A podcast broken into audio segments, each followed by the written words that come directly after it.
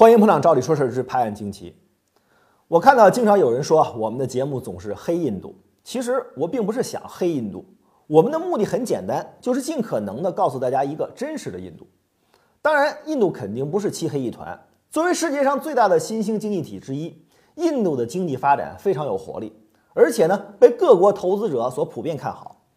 既然大家觉得我们对于印度的负面信息传递的太多了，那么接下来我就针对大家通常认为在黑印度的一些问题做个澄清，或者说是更全面的解释。说起印度的发展障碍，想必大家一定会想到我们从中学课本就了解到的种姓制度。这种臭名昭著的把人划分成不同等级，从高向低进行全方位、系统性歧视的制度，从一开始就让我们觉得骇人听闻。很多人都认为，别的不用说，光是这个种姓制度就决定了印度人不可能团结。注定无法实现大国崛起。其实这里面有个很大的误区，种姓制度是印度教所带来的文化糟粕，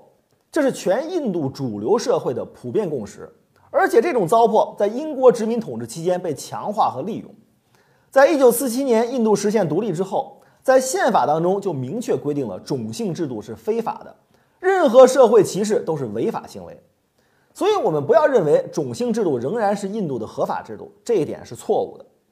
不仅写在法条上，而且印度政府从建国之初就不断的努力通过法律和制度来消除种姓制度给印度社会带来的分裂。长期以来的种姓制度让高等种姓和低等种姓，特别是在高等种姓跟贱民之间形成了全方位的差距，无论是财富、地位、受教育的程度，都存在天壤之别。为了消除这种差距，印度以法律的形式强制要求，在国会议员的席位当中，在各级公务员当中，在大学的录取比例当中，都给予低等种姓民众照顾。几十年过去了，这种照顾不仅没有削弱，而且在不断的加强。现在，在印度有些高等院校给低等种姓保留的录取比例已经接近百分之五十，这么高的比例，甚至招致了高等种姓学生的不满。